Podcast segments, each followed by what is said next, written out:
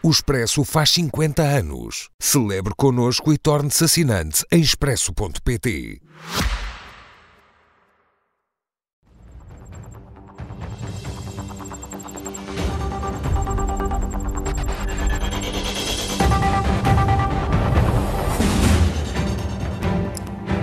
À segunda-feira com Mariana Mortágua e Cecília Meireles. Minhas senhoras, muito boa noite, bem-vindas. Uh, começando por si, Mariana, uh, é a altura para o Estado fixar preços de bens alimentares, nomeadamente os essenciais? Já é a altura para o Estado fixar. Boa noite. Já era a altura para o Estado fixar eh, preços de bens essenciais há muito tempo. Uh, aliás, foi o que fez no mercado da energia e, pelos vistos, correu bem. Porque o mercado regulado da energia protegeu as pessoas, controlou o aumento, o aumento dos preços e eu atrevo-me até a dizer que os maiores defensores do mercado liberalizado, quando compararam as contas, mudaram para o mercado regulado para conseguir ter o preço da, da energia uh, um, pouco, um pouco mais barato. E, portanto, nós vimos, na pandemia também vimos isso, quando foi preciso regular alguns preços de alguns bens essenciais. Há vários produtos onde o Estado já regula preços, sobretudo em momentos-chave, em momentos críticos, momento da guerra, da pandemia e agora no momento de inflação. Uh, e nós temos dois problemas, uh, alguns que têm a ver com os preços, outros têm a ver com os salários. Primeiro problema. Em 2022, a inflação ficou em 7,8%, mas o governo aumentou a função pública em 0,9% e os salários no, privado aumentaram 3,6%. O que é que isto quer dizer? Toda a gente ficou mais pobre. Público e privado, todos os trabalhadores perderam, perderam salário em 2022, exceto administradores de grandes empresas, onde as estatísticas dizem que o aumento de salários foi de 9,6%. Portanto, exceto no topo, toda a gente empobreceu. Segundo problema, na alimentação, este aumento passou das marcas e não é justificável por nada, porque os salários não aumentaram, portanto não é possível dizer que se pagou mais aos, aos trabalhadores. O preço da energia deixou de aumentar, não se pode dizer que se tenha pago mais pelo preço da energia. Até os fertilizantes deixaram de aumentar depois do pico do verão passado. E por isso deve haver aqui outra explicação para o aumento dos preços dos bens alimentares em grandes distribuidoras. E a razão está aqui. Ambas as grandes distribuidoras, ambas não, todas, mas ambas as maiores, neste caso Sonai e Jerónimo Martins, apresentam aumentos dos seus lucros na ordem dos 30%. A única forma de estarem a aumentar lucros é porque estão a aumentar os preços para além daquilo que uh, compram aos produtores ou aos intermediários. E isto é especular com a inflação. Cecília, é a altura de fixar preços? Bom, boa noite antes de mais. Não, eu acho que não, mas eu uh, queria começar por tirar o chapéu de facto ao Primeiro-Ministro, porque perante um problema que é gravíssimo, que é o aumento do preço dos alimentos, porque acho que qualquer pessoa que faça compras percebe que eles aumentaram e de uma maneira muito expressiva, 20% não é assim uma coisa que passe despercebida, sobretudo num país de baixos rendimentos. Perante o problema, o Primeiro-Ministro conseguiu de facto pôr toda a gente a discutir a distribuição e todas as outras medidas e o tabelamento de preços na, na, distribuição e no preço final ao consumidor. Todas as outras medidas possíveis ficaram metidas na gaveta. E, e eu, aliás, vi este fim de semana o Primeiro-Ministro, uma notícia a dizer que o Primeiro-Ministro chamou a grande distribuição e queria saber como é que estava o preço das batatas e das cenouras e da febra de porco. Eu tenho aqui uma grande novidade para dar ao Sr. Primeiro-Ministro. Se chamar a Ministra da Agricultura, vai perceber que já consegue perceber como é que evoluem estes preços no chamado mercado ao produtor. Ou seja, a que preço é que eles chegam ao mercado do produtor. Eh, eu, por exemplo, como esta informação é pública, pude saber que a cebola aumentou 140% desde o ano passado, a cenoura aumentou 233% desde o ano passado, o porco aumentou 62% desde o ano passado e os ovos aumentaram 69% desde o ano passado. Isto comparando a última semana de fevereiro com a semana homóloga do ano passado. E, portanto, Uh, posto isto, eu acho que o Primeiro-Ministro tem razão para se questionar, mas uh, os aumentos que se está a ver e o preço que o consumidor está a pagar têm a ver com isto, por sua vez tem a ver, os adubos pararam de aumentar, mas entretanto tinham aumentado quase 100%. A energia parou de aumentar há um ou dois meses. Uh, e isto uh, é um bocadinho como eu via, aqui uma notícia a dizer porque é que os preços não descem se a inflação parou de aumentar. Quando a inflação aumenta menos, quer dizer que os preços sobem menos, não quer dizer que estão, que estão a descer. Mas, realmente, o Primeiro-Ministro podia ter feito esta pergunta, que eu acho que é válida, quer dizer, mas então as grandes distribuições, os grandes supermercados estão a aumentar ainda mais face ao preço. E eu tenho outra surpresa para ele, é que é possível também a Mariana dizia aqui, porque se os lucros estão a aumentar 30%, é porque os preços estão a aumentar mais na distribuição do que na produção. Eh, eu não percebo como, porque eh, se formos ver a estatística, é muito simples. Diz que os preços no produtor aumentaram de bens alimentares, comida, aumentaram cerca de 50%. É esta linha aqui a verde. E os preços no consumidor aumentaram 20%. Portanto, eh, eu só, posso, é eu só posso concluir acredita, que o problema não está aqui. E acredita naquilo que a APE problema... dizia na semana passada eu que não, está... eu, não, eu, não acredito no, eu acredito no que diz o Eurostat, eh, que não tem hipótese de ser mentira. E depois até me deu o trabalho de ir ver preços ao consumidor. E fui ver, esta coisa aqui é como estão a evoluir os preços ao consumidor, esta linha de cima na União Europeia. A verde estamos nós, como se vê, a subirmos e ultrapassamos Espanha, que estabilizou. Sabem o que é que Espanha fez? Surpreendente, reduziu o IVA dos bens essenciais. Portanto, se calhar, se o Sr. Primeiro-Ministro começasse a ponderar em reduzir os IVA dos bens essenciais, coisa que vários partidos, o primeiro deles foi o CDS, já propôs há praticamente um ano, se calhar não estávamos hoje a ter uma discussão diferente. Mas como o Sr. Primeiro-Ministro não quer fazer isto, porque sabe que o IVA, curiosamente, também está a aumentar bastante mais de 20%, como não quer fazer isto, encontrou um culpado e foi muito eficaz a fazê-lo porque conseguiu pôr toda a gente a discutir isso. As Pode-se tabelar, pode-se fazer, pode-se acontecer. Aliás, eu dou um outro exemplo, não é só na energia que está tabelado. Eu, tanto quanto sei, as rendas também foram tabeladas, porque foi imposto um aumento máximo de 2% a todos. E não me parece que isso tenha resolvido nenhum problema. Um... Pode ter impedido muita gente de ter ficado sem casa, isso não acho que isso seja uma pequena medida. Pois é? também pode ter impedido muita gente de ter encontrado é... casa por casas que foram tiradas do mercado de arrendamento. Acredito, é, é, é, uma presunção eu, uma tão válida como a outra. Eu, eu, eu, não acredito nessa visão mesquinha dos senhorios, dos senhorios em que um senhorio prefere não receber nada, uh, receber uma renda digna com um aumento limitado a 2%. Mas eu não acredito que as pessoas sejam assim mesquinhas, que retaliem retirando as casas, não em vez de as é terem no mercado é, e poder é quando servir... as querem expropriar, e, as pessoas poder... de uma forma geral oh, Cília, reagem. expropriar é permitir que uma renda de 900 euros só aumente 2%. Isso é expropriar não, alguém. Não, então pronto, é dizer, vamos ter um debate sério é, sobre estas é dizer, coisas. É dizer, vamos ter um debate é, sério. É dizer, como se está a dizer, que se uma pessoa estiver numa casa e for inquilino de uma casa, faça o que fizer, pague ou não pague, nunca mais sai dessa casa e passa isso aos seus filhos e aos seus netos. Sim, isso é expropriar o contrário. O, o contrário foi terem despejado centenas de milhares de idosos das suas casas. Eh, Eu já trouxe aqui os números do despejo a explicar anos. quão residuais mas, eles são face ao total de arrendamentos em Portugal. mesmo é que... É... Mas podemos voltar ao assalto, se calhar, porque então e, o assalto eu gostava de perceber, afinal, quem é que é, andou a assaltar. Impedir aumentos de rendas uh, maiores que 2%, acho que é uma medida sensata no momento em que as pessoas não conseguem pagar as suas casas e, e os preços das casas já estão muito altos.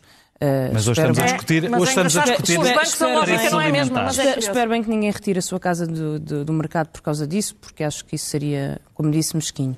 Uh, relativamente ao, ao, à inflação. Um, eu tenho vindo a dizer, não é de hoje, nem de hoje, não sou eu, que uh, uma parte da inflação, quer na Europa, quer nos Estados Unidos, tem a ver com o aumento das margens de lucro. Uh, e não o digo porque me apetece, digo porque há vários estudos que vão comprovando isto. Uh, esta medida e este, este argumento, eu acho que ganhou uma nova força quando foi defendido pelo Banco Central Europeu. O Banco Central Europeu, que encontra sempre nos salários o bote expiatório. Qual é o problema? Os salários não estão a subir. Portanto, a inflação, quando os salários não estão a subir, tem que vir do outro lado. E um dos explicadores para o aumento da inflação são as margens de lucro. É o Banco Central Europeu que o diz. São as margens de lucro. E é óbvio que, no momento de inflação, quando vemos os lucros das grandes distribuidoras, não é só porque os lucros estão a aumentar, é que estão a aumentar a níveis históricos a níveis históricos. A Sonai não tinha estes lucros. Na última década ou duas décadas, os lucros não cresciam tanto. O mesmo em relação à Jerónimo Nós Martins. estamos a discutir e, portanto, a inflação dos preços é alimentares. É, Eu só estou a querer perceber quem é que é anda lá a assaltar quem e quem isto, é que aqui isto, é, é o ladrão. Isto, isto até é... Mas oh, Cília, quem, quem, quem, está a discutir em termos de ladrão, ladrão e roubo é a Cília. E eu? Eu, eu ouvi ali a Catarina Martins dizer isto é um assalto. Eu não sonhei. Não Foi a peça que passou antes de chegarmos aqui. Eu nunca discuti uh, nenhum assunto nesses termos. E, portanto, é assim. O Bloco de Esquerda é que tem oh, esse eu preciso, eu preciso, eu preciso conseguir fazer o meu raciocínio, porque senão será muito difícil. Eu só é? queria perceber quem é que portanto, andou a assaltar. É óbvio que quando grandes distribuidoras que têm um enorme poder de mercado têm lucros muito acima do que têm tido no passado, há um aumento das margens de lucro. Isto tem sido uh, reportado pela ASAI em vários, várias práticas que são práticas ilegais, mas já são ilegais, como, por exemplo, manter o preço, mas reduzir a quantidade dos produtos que estão nas embalagens. Estas práticas estão a ser reportadas, como, por exemplo, haver um preço marcado e depois, na caixa de supermercado, o preço ser outro. Mas estas já são ilegais. Ah, há, no entanto, um aumento dos preços que não parece ter correspondência na inflação que é absorvida. Porquê? Porque estas empresas, isto é, é manual, é textbook, como se diz, é manual de economia. São empresas com imenso poder de mercado. No entanto, estas empresas, a, a pé, dizia a Mariana na semana passada, diziam que os, os seus que os uh, lucros, para além dos custos. Que as subidas, melhor dizendo, as subidas de custos na uh, produção alimentar e na transformação foram percentualmente muito superiores aos valores que os preços no retalho acabaram por ter. E, portanto, como justificação de não é, é matemática básica. é fazer essa É matemática básica. Se, se um distribuidor está a refletir no preço o aumento do custo de produção, não há razão para ter mais lucro.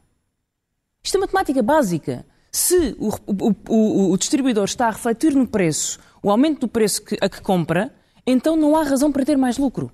Portanto, as e o que acontece? de lucro a não ser que haja inflação. O que, o que acontece? Ao contrário é o que isto quer dizer. Não, não. não este não. raciocínio fantástico o que acontece, é O que acontece é que não só uh, não estão a, a refletir no, no, no, preço o aumento dos custos de, de, de, de, produção, põem mais uns pozinhos, como não estão a pagar os salários ao nível, ao nível da inflação. Pelo que conseguem ter lucros acima dos preços a que compram. Caso contrário, não era possível estes, estes níveis de lucros. Eu ainda quero responder a outra coisa.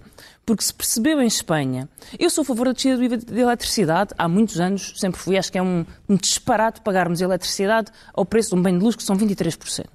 Outra coisa é pegar em bens que já pagam uma taxa de 6% e retirar-lhes o IVA por completo. Aquilo que aconteceu em Espanha é que a descida do IVA acaba por ser incorporada Uh, no, no, pelo preço. E, portanto, o governo desce o IVA, mas o preço mantém-se igual. Porquê? Porque as distribuidoras incorporam a descida do IVA Posso? para si. E isto, isto ficou provado em vários mercados que aconteceu e em Espanha está provado que em, muitos, em muitas empresas foi precisamente isto que aconteceu. Também por isso é que está é tanta isso, resultância da parte do Ministro da é, Economia. É por isso que as empresas preferem sempre descer o IVA, porque é o, é o, são os contribuintes Posso? a pagar em vez delas reduzir um pouco os seus lucros cada um acredita naquilo que entende. Eu acho que uh, há coisas não é que não são convicções. Não é fé.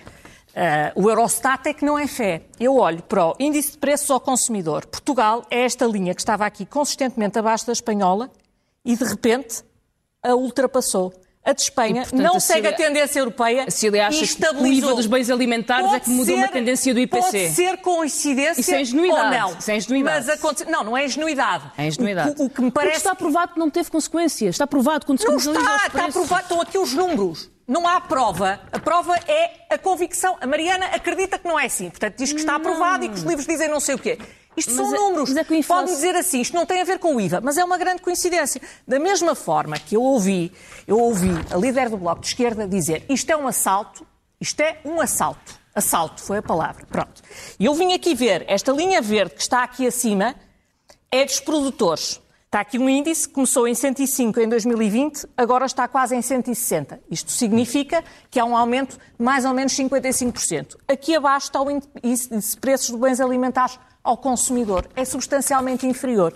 A não ser que a líder do Bloco de Esquerda ache que os agricultores estão a fazer um assalto, coisa que eu acho que não acha, porque ela diz ali que eles levam pouco para casa. E é claro. absolutamente verdade. Não podia estar mais de acordo. Então, eu sugiro que as pessoas vão olhar para o problema antes de tecerem as soluções. Porque das duas, uma, se o problema está no aumento dos bens alimentares, então está aqui comprovado que eles têm a ver e que estão a vir aumentados e substancialmente mais aumentados de outros sítios. Quer responder só à questão de, dos é as empresas terem lucros.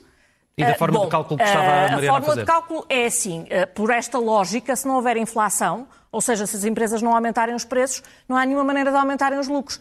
E, e venderem mais não aumentará os lucros? Não, e terem mais margens noutras coisas? E venderem outro tipo de produtos? E expandirem o seu negócio? Basta entrar num hipermercado para perceber o que é que ele está a fazer de diferente. Eles cada vez vendem mais coisas. Eu até tá tenho imensas dúvidas que isso faça isso. sentido. Agora, uh, Imaginar que a única maneira é as empresas aumentarem e que isso não, não há contração do consumo e que isso não tem uhum. significado. Sobretudo, eu gostava de dizer isto. É para muito terminar, fácil. que é para passarmos ao É- tema é- seguinte. As grandes empresas são sempre um culpado fantástico, sobretudo quando há grandes empresas portuguesas. Depois, nos setores em que já não há grandes empresas portuguesas, já não se encontra esse culpado. Uhum. Ah, esta ideia de que as pessoas pagam preços mais baixos quando sistematicamente não há grandes empresas ou as empresas não têm lucros, eu lamento muito dizer, mas não é pura e simplesmente verdadeira. 20 segundos só para responder, Mariana, para Eu passarmos ao culpo tema igualmente o. Lidl, o Auchan, Jerónimo Martins, a Sonai. nem- Sou, todos de não, não discrimino por nacionalidade, porque é uma questão de poder de mercado, não é uma questão de, de- de teorias da conspiração. Eu, eu só queria eh, relembrar o seguinte. Ahm, os lucros das distribuidoras dos bens alimentares, sobretudo no retalho, estão a aumentar quando o consumo destes bens nunca foi tão baixo. Nem na Troika houve uma, uma descida de consumo de bens alimentares tão grande. Portanto, convém perceber porque é que os lucros dessas empresas estão a aumentar, Pois é, não é? convém perceber porque é que os lucros são tão grandes. Pois, eu quase que digo que estão perceber. grandes porque estão a cobrar mais ao consumidor. E é precisamente isso Eu- que o o eu- Banco Central Europeu está a dizer, que a ASAI está a dizer, que estudos estão a dizer. Mas que o Cília Governo entende e a que ASAI não diz Cília que E os grandes de ser- distribuidores. Que ainda têm de ser Eu não, eu não entendo que não. Eh, Nenhuma dessas instituições está a dizer isso e eu trouxe aqui dados estatísticos. Eu conto os não posso fazer nada. Quer dizer, se as pessoas querem acreditar noutra Cília, coisa, acreditem. Eu não índice- posso fazer no índice, nada. No índice de preços que acabou de mostrar, conta os bens alimentares, a energia, Isto os diz bens food. fixos. Food é comida em inglês. É comida. Não. É uma coisa que há no Eurostat que se chama Instrumento de Monitorização Calma. da Comida. Va- comida. Vamos uma coisa de cada comida. vez. Primeiro, a Cília começou por mostrar o índice de Eu preços sou cuidadosa. consumidor. Não, não. É tudo sobre comida. É tudo sobre Não, comida. foram dois, mostrados dois gráficos. Primeiro foi o índice de preços É todos. consumidor, para mostrar que em Espanha... É sobre comida. São todos sobre comida. É, o- é uma- o instrumento de monitorização da É que comida. está Eu tão não- pequenino que eu não consigo ver daqui, portanto tenho Mas eu posso dificuldade dar- em, em, É só em sobre ver os comida. dados É está só sobre comida. Eu lamento. Nós já não temos quase tempo É, é sempre difícil contestarmos dados que não conhecemos, porque, por exemplo... Pronto, mas eu, está tão preocupada com o preço da comida. Se eu, calhar valia a pena eu ter tenho ido dados, consultar eu, isto. não é? eu tenho dados sobre o aumento dos custos do- da produção de bens ao consumo que dão conta de um aumento de 12,5% e não eh, que está, está muito longe do aumento, do aumento do preço dos bens, que é de 20%. Mas podemos comparar dados depois. Eles dão sempre eh, O da para, várias dá, o da interpretações. DEC dá 24 ou 26%. Eu tenho que os conhecer. Este tema morrer agora, Não, garantidamente, até porque ainda não há medidas sequer como- na perspectiva, porque o processo ainda vai demorar. Quando vai ao supermercado, não só não vai morrer, como, como nos vai dificultando cada vez mais a vida. Tal é como que é também não está para acabar, e agora esta é a transição para o tema seguinte, só temos cinco minutos para falar sobre ele, crise política nos Açores. Cecília Meirelles, por causa da demissão do secretário regional da Saúde, o CDS é eh, parcial ou em grande parte responsável pela potencial crise política que se está a desenhar nos Açores? Bom, eu acho que a crise política terá muitos responsáveis, mas acho difícil considerar que o CDS é um responsável quando o CDS assegura precisamente a governação nos Açores e faz parte dessa governação. Eu acho que vale a pena olhar para esta questão dos Açores, independentemente das questões regionais dos Açores, eh, vale a pena olhar um bocadinho, porque para quem, como eu, que acredita na criação de uma alternativa de direita ou de centro-direita ao governo do Partido Socialista, vale a pena perceber como é que ela funcionou e como é que ela pode funcionar. E eh, aquilo que eh, eu acho que é visível é que eh, há partidos que são forças de estabilidade, e eh, o CDS eu acho que aí foi um excelente exemplo, e há outros partidos que, eh, à boleia de quererem ser grandes oposições e oposições muito tumultuosas do meu ponto de vista, a única coisa que conseguem é gerar instabilidade. Quais Foi partidos? caso nesta última semana foi o caso da Iniciativa Liberal.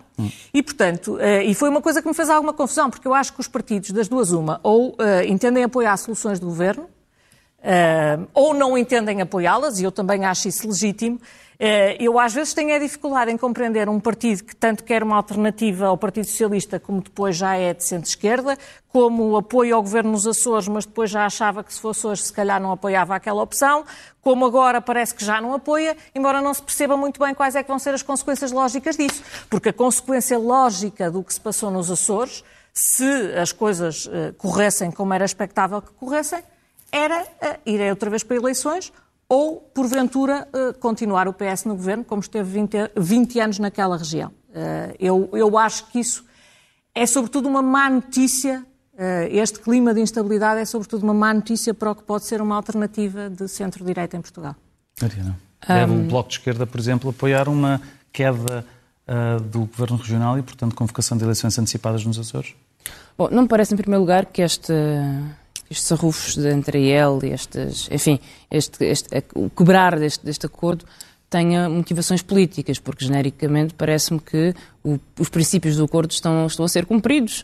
Eh, o Chega e a ele quiseram reduzir o número de pessoas que recebem uh, o rendimento social de inserção, não importa que são maioritariamente mães, uh, crianças, mas quiseram reduzir a eito, assim foi reduzido. O Chega quis fazer uma, uma comissão anticorrupção para folclore, independentemente dos seus resultados, ela foi constituída. Não parece serem questões políticas que estão aqui em causa. Está aqui em causa uh, questões de poder e questões de poder nos Açores e questões dos interesses desses partidos a nível nacional, como é o caso de IEL, tudo indica que eh, se quer, quer marcar o seu território a nível nacional, eh, preparar-se para combater o PSD em termos eleitorais e, portanto, não dá jeito, é incómoda aquela, aquela coligação, até porque é uma coligação com o Chega, que é aquilo que a IEL tem dito que não quer fazer e é óbvio que tem pouca credibilidade dizer que não quer fazer uma coligação com o Chega quando está num acordo com o Chega nos Açores, o mesmo se aplica ao PSD. Vale tudo muito pouco, porque uh, e ele diz que rompe com, com o acordo de incidência parlamentar, o Chega já tinha dito que rompia Sim, com. tinha rompido. É coisa mais estranha, porque o, Chega rompe, o eleito do Chega já não era do rompe, Chega, depois diz que não é rompe, depois o deputado que era do Chega já não é deputado do Chega, é deputado independente. Quando o deputado aí ele diz que rompe, vai o deputado independente do Chega e diz eu já queria ter rompido antes, mas agora é que tive a ideia. E, e ambos, entretanto, depois, dois dias depois, recuam e dizem: bom, mas o próximo orçamento vamos a ver, vamos negociar a peça, vamos a ver isto, talvez isto tudo se salve. Portanto, parece-me tudo muito pouco consequente. Uh, muito ligada às estratégias nacionais, sobretudo uh, no caso da, da IEL, no caso do Chega parece mais desorientação de vai, não vai, sim, mas não, mas não, não se compreende uh, nada. O que é de estranhar também é que nem o, o governo do PSD, que fica numa situação de complicada, quer apresentar uma moção de confiança, nem a IEL, que rompe o acordo, quer apresentar uma moção de censura. Uh, e isto é óbvio que cria aqui e também. E a oposição uma... de esquerda deve apresentar uma moção de censura ou não? A oposição de esquerda tem os seus tempos, certamente. Não, não irá definir a sua posição, independentemente uh, da reflexão que, que o Bloco de Esquerda nos Açores tem de fazer, mas tem os seus tempos. Esses tempos não são determinados pelo momento em que o deputado ou a Iniciativa Liberal decide romper um acordo de incidência parlamentar ao mesmo tempo que diz que vai negociar o próximo orçamento com o governo do, do PSD. Uh, eh, Parece-me, como disse, tudo muito pouco consequente uh, dá uma boa imagem destes, destes vários partidos de direita. Mariana Mortágua, Cília Meireles, minhas senhoras, como sempre um gosto. Muito obrigado, boa noite.